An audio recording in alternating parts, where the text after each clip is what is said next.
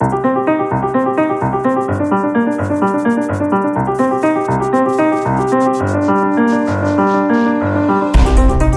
semana, Maria Lourdes Rodrigues e Daniel Prensa de Carvalho analisam o acordo Atenas-Bruxelas e o atual momento da política europeia.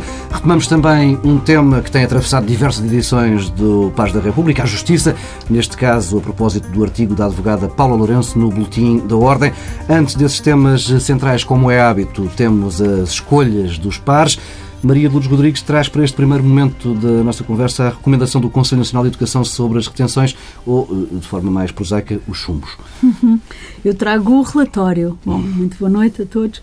Trago o relatório do Conselho Nacional de Educação onde se recomenda, de facto, eh, a iniciativa, alguma iniciativa no sentido de limitar uh, os chamados chumbos, a repetência, e o principal argumento do Conselho Nacional de Educação é o custo da repetência. Quando um aluno não faz determinado ciclo em dois anos ou em três anos, como está previsto, e tem que fazer em mais um ano ou em mais dois anos, isso tem o custo associado ao custo aluno no, no orçamento da, da educação.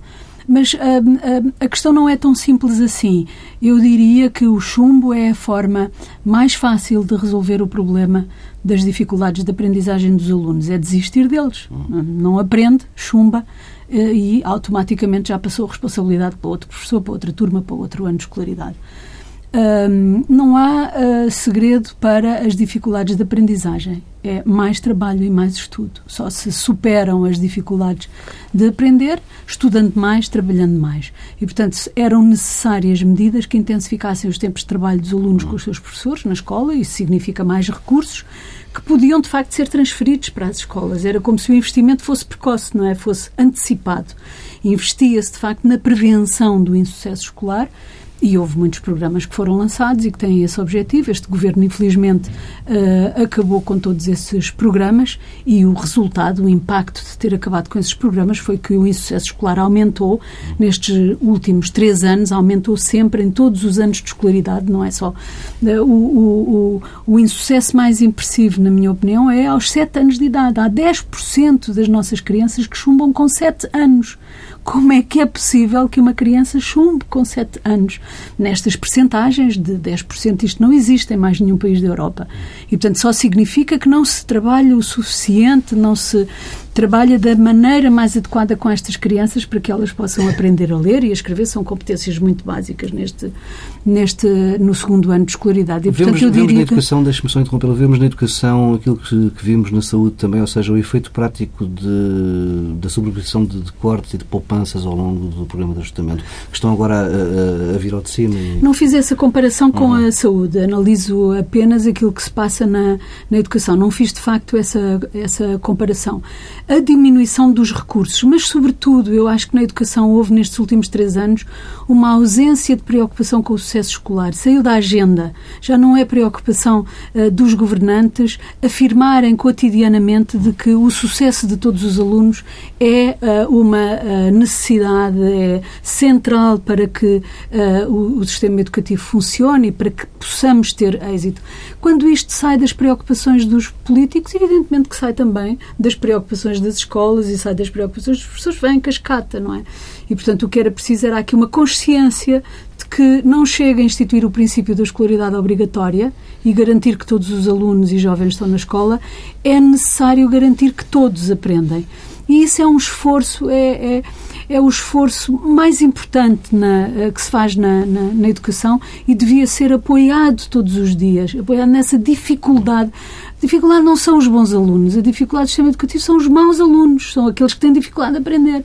E aí é que devia haver, de facto, um investimento forte ao nível simbólico, ao nível do discurso e uh, cotidianamente não devia, devia estar presente sempre na agenda de que esse é o objetivo final do sistema educativo, da escola, é ensinar todos. E não é repetir, não é mandar uns para um sítio ou fazê-los chumbar, porque isso é um mecanismo simples de desresponsabilização. Daniel Pronto de Carvalho, eh, uma parceria assinada, creio que ontem, entre a Fundação Chapalimau e a Fundação Rainha Sofia. Há aqui uma espécie de plataforma ibérica de investigação à volta das doenças neurodegenerativas, é isso? Exatamente. É. Eu queria sublinhar essa parceria. Aliás, vem hoje uma fotografia muito bonita no Diário de Notícias, na primeira página, onde estão Leonor Beleza e a Rainha Sofia de Espanha, celebrando esse, esse acordo de parceria para a investigação das doenças neurodegenerativas, como a Parkinson e o Alzheimer. Nós sabemos que a medicina fez progressos extraordinários. Há hoje muitas doenças que são totalmente curáveis, centenas provavelmente, e, e as pessoas vivem muito mais tempo. Mas precisamente porque vivem mais tempo, muitas, hoje uma percentagem muito significativa de pessoas com mais idade eh, são afetadas por essas doenças. E hoje há um drama na família, na sociedade em geral, que são essas pessoas que fisicamente eh, têm uma vida aceitável, mas que pelas doenças cerebrais acabam por uh, não ter, no fundo, uma vida consciente. Isso é um dos maiores problemas da nossa civilização. E, portanto, é muito importante a ciência e a investigação nessas áreas. A Fundação Champalimau eh, teve, eh, eu acho que, a lucidez justamente de investir em duas áreas, que são as áreas de, das doenças, diria, da moda, o cancro e as uh, doenças neurodegenerativas, e, portanto, é uma área onde é fundamental que haja mais investigação, mais ciência para tentar vencer essas terríveis doenças. E por isso eu não podia deixar de sublinhar esta parceria, esta ibérica, eh, na investigação deste tipo de doença. Primeira pausa nesta edição de Pares da República. Regressamos já daqui a pouco com os temas centrais.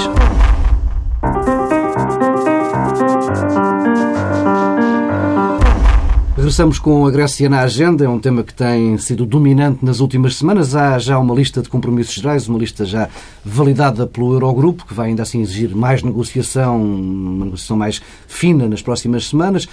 Uma lista ou um acordo que já teve algumas críticas do lado do FMI e do BCE. No essencial, o governo de Atenas pode respirar durante os próximos quatro meses. Por enquanto, pelo menos eh, está em suspenso o drama que marcou todo este processo ao longo das últimas semanas.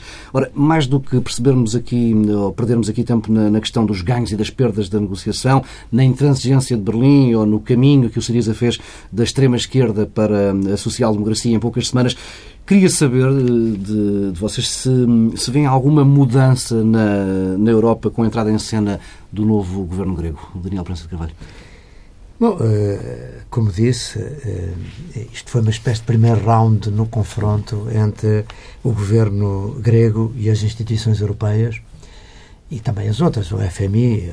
Uh, e, e, neste primeiro round eu acho que o governo grego cedeu muito nas posições que tinha apresentado ao seu eleitorado. E como disse, e bem, de resto hoje é sublinhado pela Teresa de Souza num artigo, o Siriza em pouco tempo, cerca de um mês, passou de um partido de esquerda radical para um partido moderado, social-democrata. A agenda Bom, que defendem agora é absolutamente razoável, não é? Exatamente. Agora, eu acho que alguma coisa mudou.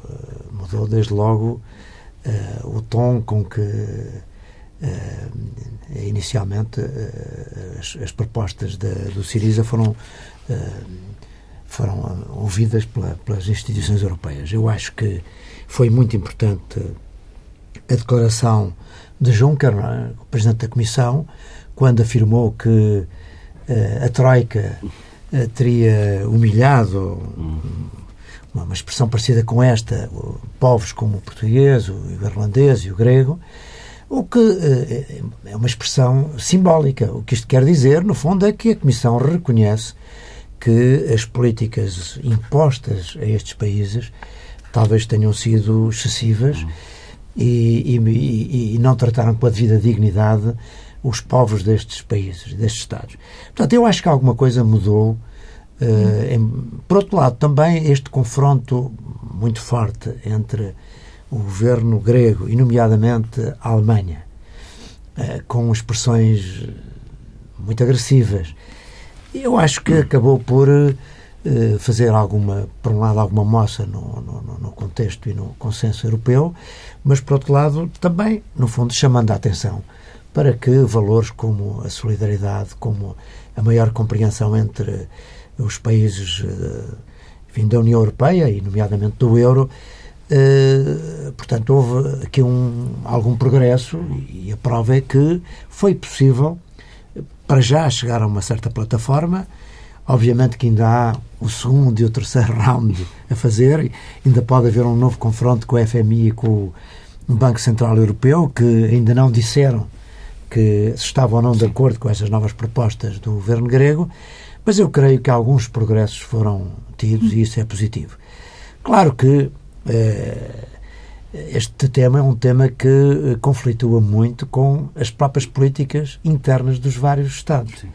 Como é óbvio, uma vitória do, do governo grego eh, nesta matéria, com cedências das instituições europeias e o FMI, levaria seguramente a que governos como o português se sentissem, de certa maneira, desautorizados, porque poderia ficar sem explicação. Tirava o tapete. Ou... É, exatamente.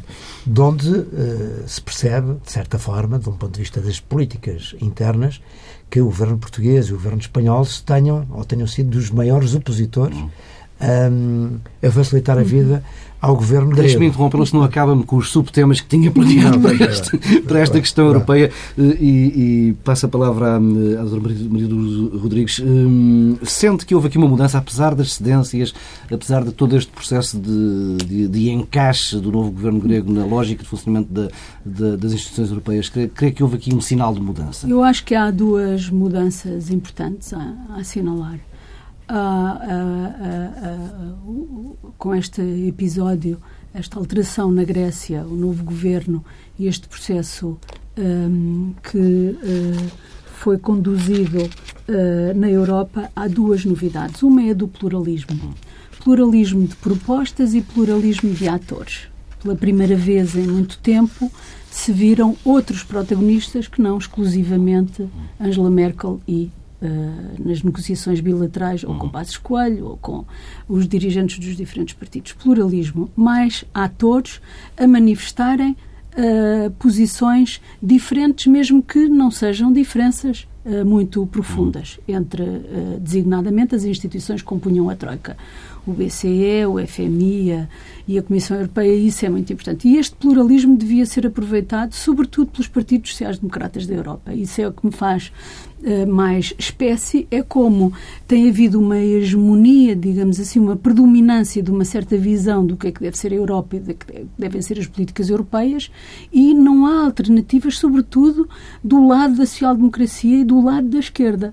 Era muito importante que neste quadro agora mais plural aparecessem de facto alternativas que pudessem ser discutidas.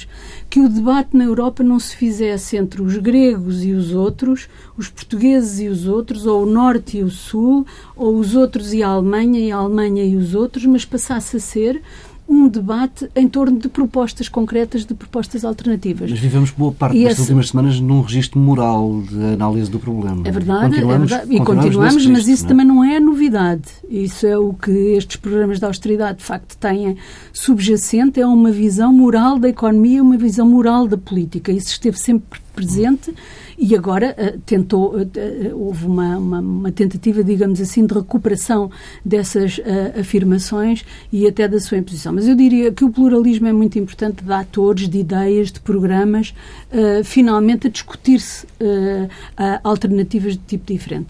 E depois, o que também uh, me deixou, uh, apesar de tudo, com esperança em todo este processo, é que de facto se negociou e não faz mal que a, greve, que a Grécia tenha aparecido com propostas mais radicais, porque o mais importante é que a Grécia não conquistou a Europa, nem derrotou a Europa, mas a Grécia negociou.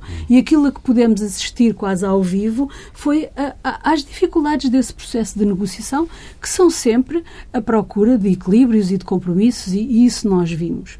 Um, e, e, e, era muito importante que essa, esse esforço de negociação, de conciliação, de alcançar equilíbrios e compromissos também fosse mais cultivado na Europa para termos menos a sensação de que há uma certa imposição, certo dogmatismo nas soluções que são, uh, sem que haja espaço de manobra para os diferentes atores em presença. Uh, e, depois, e, depois, aquilo que me, que me parece também é que quando se olha para as medidas apresentadas pelo programa uh, pelo programa do governo da Grécia são ainda vagas, mas apesar de tudo já têm algum nível de especificação.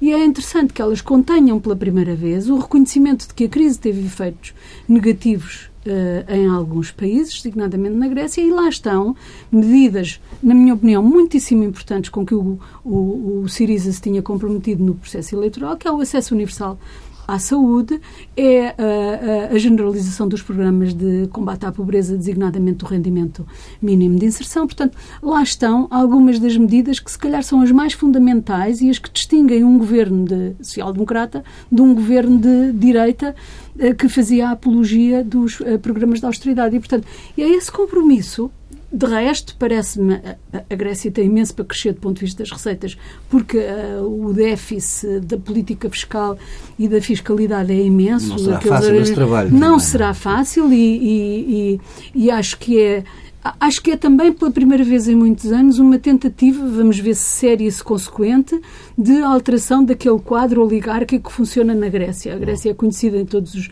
manuais de estudo como sendo um país em que o sistema económico e político assenta numa oligarquia que funciona de uma forma uh, bastante irresponsável do ponto de vista do interesse comum e do interesse público, e, e, e, e, neste programa há de facto sinais de que há uma das medidas que é a divulgação da cultura de responsabilidade no que respeita aos compromissos e às, às, às obrigações fiscais. Isso é interessante porque se percebe que são preocupações uh, de um governo social-democrata que procura conciliar aquilo que é despesa pública uh, uh, e uh, aumento das receitas também com política de fiscalidade um pouco mais. Bom, eu não sei como se concorda inteiramente. Vamos lá ver, eu acho que não há propriamente uma alternativa radical entre aquilo que nos foi imposto pela Troika e aquilo e uma visão mais social-democrata, mais hum. de intervenção do Estado, etc. Porque, na verdade, o, o, que eu acho, o erro que eu acho destas medidas foi o, o grau delas, o grau de intensidade e o tempo. Eu acho, obviamente, que todos estes países do sul da Europa precisam de liberalizar mais as suas economias, precisam de ter uma menor intervenção do Estado, precisam de ter mais crescimento económico baseado não em investimento público, mas em investimento privado e em iniciativa privada.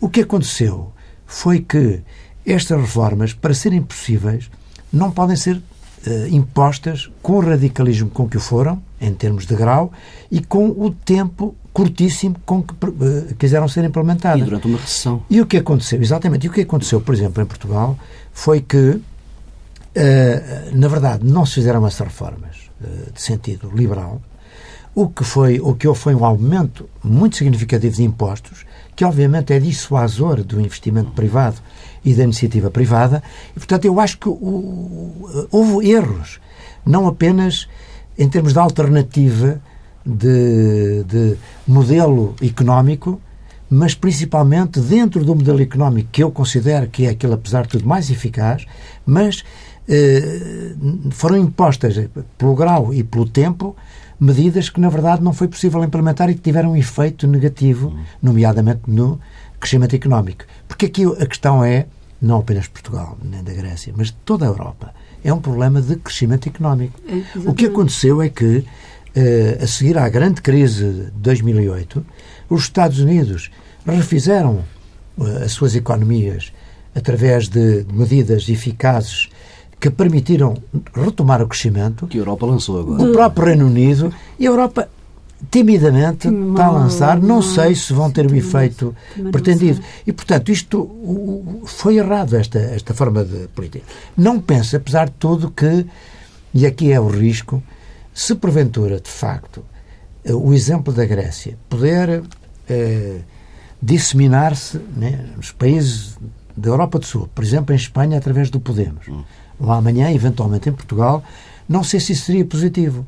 Porque, na verdade, o que eu acho, aí estou de acordo com, a doutora Maria de Lourdes Rodrigues, o que era importante é que os partidos da esquerda moderada não pondo em causa um modelo liberal, de, modelo económico liberal da globalização, mas liberal conseguissem costumes, exatamente, mas, mas conseguissem conseguissem com Estado Social. Uh, exatamente, Como conseguissem um equilíbrio, exemplos, um equilíbrio hum. que permitisse crescimento económico na base da, do, da, uhum. da iniciativa privada, mas ao mesmo tempo também uh, com uma função eh, distributiva do Estado que obviamente permitisse diminuir as, as desigualdades sociais e permitisse o acesso de todos os portugueses e de todos os europeus àquilo que chamamos o Estado Social, a saúde, a educação. Eu, eu, vejo ainda, eu vejo ainda um outro problema nestes programas que foi o corte abrupto e radical do investimento público, todo e qualquer investimento público, num momento em que Sim, não estava eu, garantido o investimento privado. Eu, então, eu naquela, também estou de acordo. Naquela, dizer, há momentos na, onde, obviamente. E, e isso é, é, radicalismo ideológico, dizer vamos agora reduzir a zero o investimento do Estado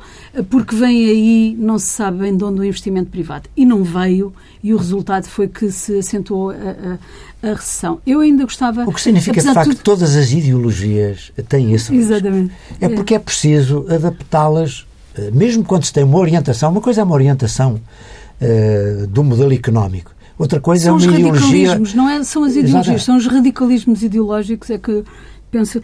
Mas ainda voltando ao nosso caso, quando nós olhamos para a para, para o déficit que foi reduzido, se ele for, por exemplo, não tenho bem presente o número porque confundo um pouco com a despesa primária uh, com o total da, da despesa, mas quando se olha para o déficit, para a redução de déficit que houve no nosso país nos últimos anos, três quartos dessa redução deve-se a corte da despesa e não aumento de impostos. Só um terço, só um terço, uh, exatamente dois terços foi redução de despesa e um terço é que foi aumento de impostos. Tem-se um uhum. pouco a ideia de que o déficit se superou à custa do aumento de impostos, mas quando se olha é, o, que estava, o que estava inscrito no memorando de entendimento era este objetivo, era esta meta. Sim. Um terço para a receita e dois terços para a despesa. Eu, eu e isto foi, foi cumprido. Hum. Foi, foi. Tenho, vou-lhe mandar o. Hum. Vou mandar, na é avaliação que fizemos, são dados, do fórum, sim, são, sim. São, são dados do, do, do fórum da uhum. avaliação que fizemos fizemos do programa da austeridade e tenho-os presentes porque estive a trabalhar no texto de introdução ao livro e, portanto, uh, fixei isto porque foi para mim também uma surpresa agora na análise mais Mas se isso for verdade, eu foi. considero que isso, é. apesar de tudo, é positivo, é, não é? é, é isto é agora, é verdade. É, que houve um aumento brutal de impostos, não há dúvida que houve. Também houve. Houve, também houve, mas nós estávamos mais distante no respeito à, à, à à percentagem dos impostos sobre, no total do PIB, nós estávamos mais distantes da Europa do que estávamos no que respeita à despesa. Ah, está a falar e, portanto, em função é natural... que é a média europeia. Sim. Esse, não, não estou a falar não. em relação à média europeia. Não. Estou a falar em relação ao déficit que reduzimos, a, a, a, a, proporção que nesse déficit reduzido resultou do aumento da, da receita ou que resultou do aumento da despesa. Mas isto para dizer que... Hum, Agora, que... É, é, repare que a dívida pública continua a subir, enquanto continua, que a dívida sim. privada já está a baixar. Está, está a descer. Hum. Quer a dívida das empresas, quer a dívida das famílias. Das famílias. E a dívida pública continua a subir porque... Mas a dívida privada era maior, era claro, maior sim. que a dívida pública, sim, mas isso, é, é? Isso, sim. isso é normal. Isso é normal sim. E a banca travou a fundo na concessão de crédito, não é? Sim, e, e, houve uma adaptação, as empresas e as famílias mas reduziram os seus, mas aqui os seus havia custos. muitas empresas de o Estado, apesar de tudo, havia, não... havia, muito, havia muita dívida privada que era semipública toda a área Sim. dos transportes, por exemplo, havia muita dívida dessa, dessas empresas que era, na realidade, uma dívida Estava pública e por isso ela foi... Sim. Um, o tempo voa e temos de, de mudar de assunto. Um, vamos ao artigo da advogada Paula Lourenço, no Boletim da Ordem. Um, Paula Lourenço já agora, convém dizer, representa o empresário Carlos Santos Silva e o advogado Gonçalo Trindade Ferreira, no caso que envolve o antigo ministro José Sócrates. Neste artigo, que foi divulgado há, há cerca de duas semanas, a advogada faz um exercício de que sugere uma série de violações às regras e às garantias dos arguídos por parte do Ministério Público, eh, quer no momento da detenção, quer depois no interrogatório dos eh, constituintes dela. Eh, o artigo mereceu comentários pouco mais do que lacónicos por parte da Procuradoria-Geral da República. Tem havido, ainda assim, olhando para este tempo desde a publicação do artigo, poucas reações, sobretudo no, no campo da política e dos partidos. Hum, seria de esperar um outro nível de sobressalto perante aquilo que está uh, escrito preto no branco nessas páginas? Daniel Prança de Carvalho. Eu acho que a resposta só pode ser positiva. Eu devo dizer que é das coisas que mais me preocupa é de facto a insensibilidade da opinião pública, dos políticos dos responsáveis pelo sistema judicial perante eh, violações tão graves aos direitos fundamentais dos cidadãos como aquelas que são aqui descritas nesse artigo publicado no Boletim da Ordem dos Advogados. Eu devo dizer o seguinte: recordo-me que, eh, enfim, antes do 25 de Abril, eh, os advogados, num ambiente muito difícil de expressão, e a própria Ordem dos Advogados tomou sempre posições denunciando estes abusos eh, praticados naquela altura pelas polícias, pelo, pelo, Ministério Público e pelos juízes, nomeadamente nos casos de crimes eh, políticos. Crimes políticos que deixaram de existir. E a seguir à Revolução, também houve um período em que se verificaram estas violações, de uma forma muito grave e sistemática. E eu recordo-me, eu próprio fui subscritor um manifesto em que os advogados mais, eh, enfim, mais prestigiados do país e a própria Ordem dos Advogados, num congresso que fez, não obstante a oposição de alguns elementos revolucionários, mas a verdade é que essas instituições tomaram posição firme perante essas violações. E isso acabou por ter um efeito muito positivo na, na, na própria alteração dos, dos códigos e dos procedimentos.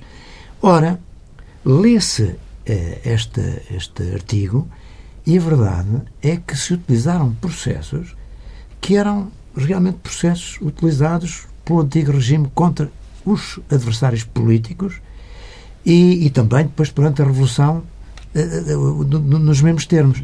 Isto é uma coisa preocupante. E o que me preocupa, de facto, é que duas coisas. Por um lado, porque de facto não vi nem a Procuradora-Geral da República, nem o Conselho Superior da Magistratura, nem as associações sindicais dos magistrados tomarem qualquer posição no sentido de, pelo menos, uh, averiguar se o que é dito neste artigo é verdadeiro ou não. Porque de duas uma.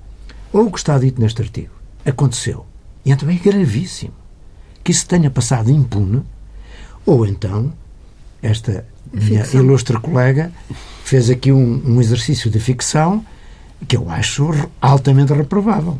E, portanto, seguramente, se isto fosse um exercício de ficção, que essas entidades teriam dito. É ficção. É, é ficção, e isto é uma, um grave ultraje aos, aos, aos magistrados. Ora, ninguém disse uma palavra sobre este tema, o que significa que o que a senhora aqui, minha colega, aqui uh, revela, uh, terá sido exatamente assim. Objetivamente, nada disso foi desmentido. Nada disto foi desmentido. Atenção. E, portanto, passa... algum. E a outra coisa que me impressiona também é o seguinte, é de facto, a doutora Paula Lourenço, em vez de pôr os nomes aos personagens, quer aos que ela representava, quer aos magistrados que uh, ela aqui denuncia, absteve-se de o fazer. E pergunta-se porquê? Por receio? Porque a nossa Ordem dos Advogados ainda considera que os advogados não podem discutir publicamente os casos em que intervêm? É que, se, se for por este último motivo, eu também devo repudiar totalmente o comportamento da Ordem dos Advogados. Porque quando se trata de casos eh, de justiça que têm um enorme impacto na opinião pública, a obrigação dos advogados é defenderem os seus uh, constituintes, uhum. não apenas no processo, mas também na opinião pública. Porque a opinião pública joga aqui um papel absolutamente relevante. Repare, quando há estas uh, fugas, entre aspas, de informação para, nomeadamente, sempre os mesmos jornais, jornais que, de resto, enfim, não primam propriamente pela, pelo rigor deontológico, uh, quando fazem, fazem-no com um objetivo. E o objetivo é criar justamente uma eh, pré-condenação destas das pessoas visadas para facilitar a tarefa da acusação e para dificultar a tarefa da defesa. Ora, eh, colocar o advogado com uma com, enfim, amarrado a, a, uma obrigação do seu estatuto de não intervir na opinião pública é de facto deixar as pessoas praticamente indefesas. Hum. Maria dos Rodrigues. Bom, eu o que me ocorre dizer é que se é verdade, se aquele artigo não é pura ficção, uh, então uh, a garantia dos direitos em Portugal está a atravessar uma fase que é, na minha opinião, muito, muito perigosa e devíamos estar todos muito preocupados não apenas com o que ali é descrito, mas sobretudo com o risco de naturalização daquelas práticas que são práticas que atentam contra os direitos dos cidadãos. Uh, e, portanto, por, pelas duas razões, pelos factos em si que ali são relatados, mas também com a possibilidade ou a perspectiva de aquela passar a ser, daquele passar a ser o padrão de, de, de comportamento das instituições de justiça. Isso é absolutamente aterrador.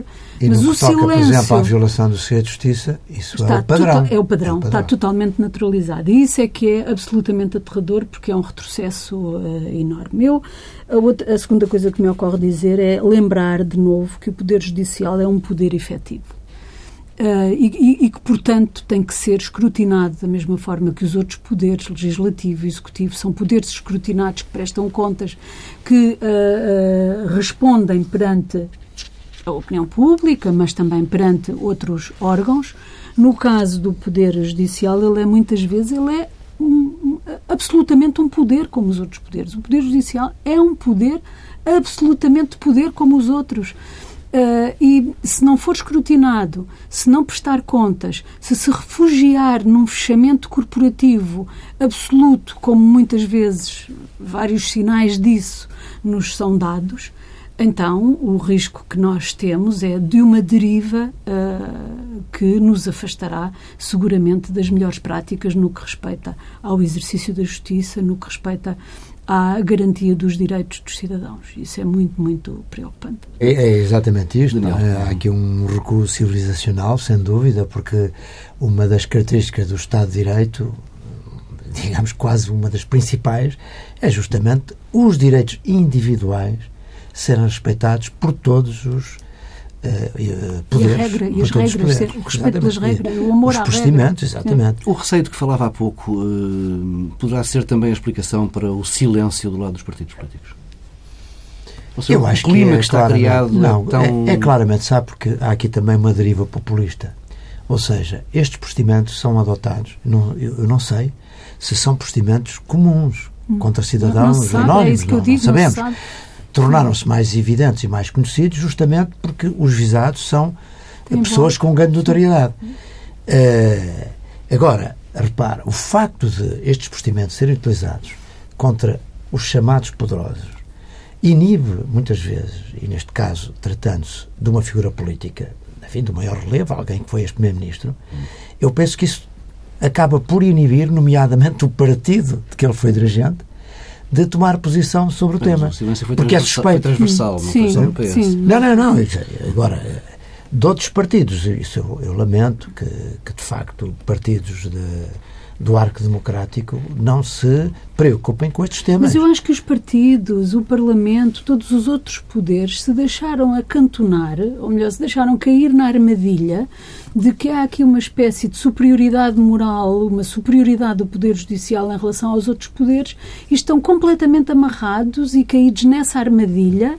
ah, deixando-se maniatar, deixando-se acusar, como se o Poder Judicial tivesse o monopólio da defesa do interesse público e não tem. O Poder Legislativo e o Poder Executivo também têm dado contributos para a defesa do interesse público, para a garantia dos direitos dos cidadãos em Portugal, até para o desenvolvimento do sistema, de um sistema de justiça com autonomia.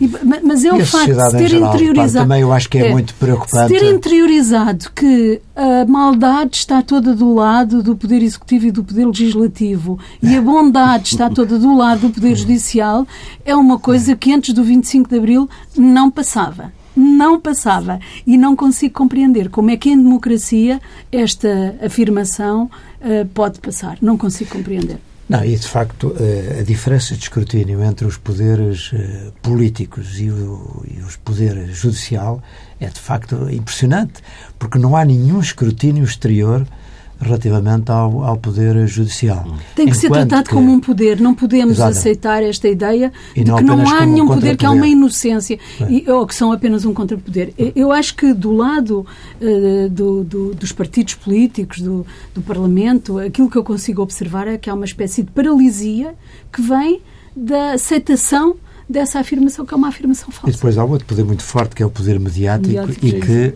também normalmente tem sido cúmplice e não, eh, e não escrutinador. Esse tema dava para um outro programa inteiro. Eh, Paramos por aqui, regressamos já daqui a pouco com as sugestões dos filmes que estiveram na cerimónia dos Oscars.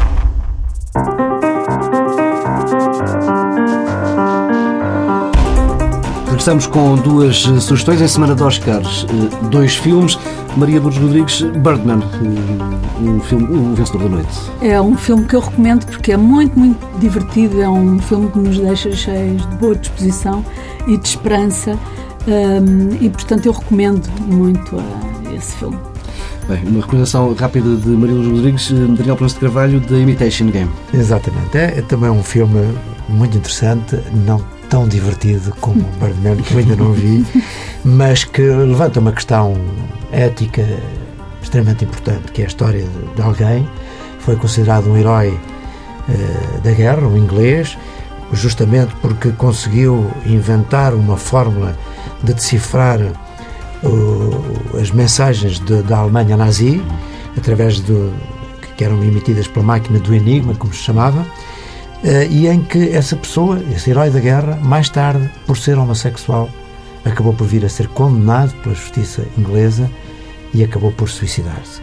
E foi considerado o melhor argumento de adaptação, é baseado numa história verídica.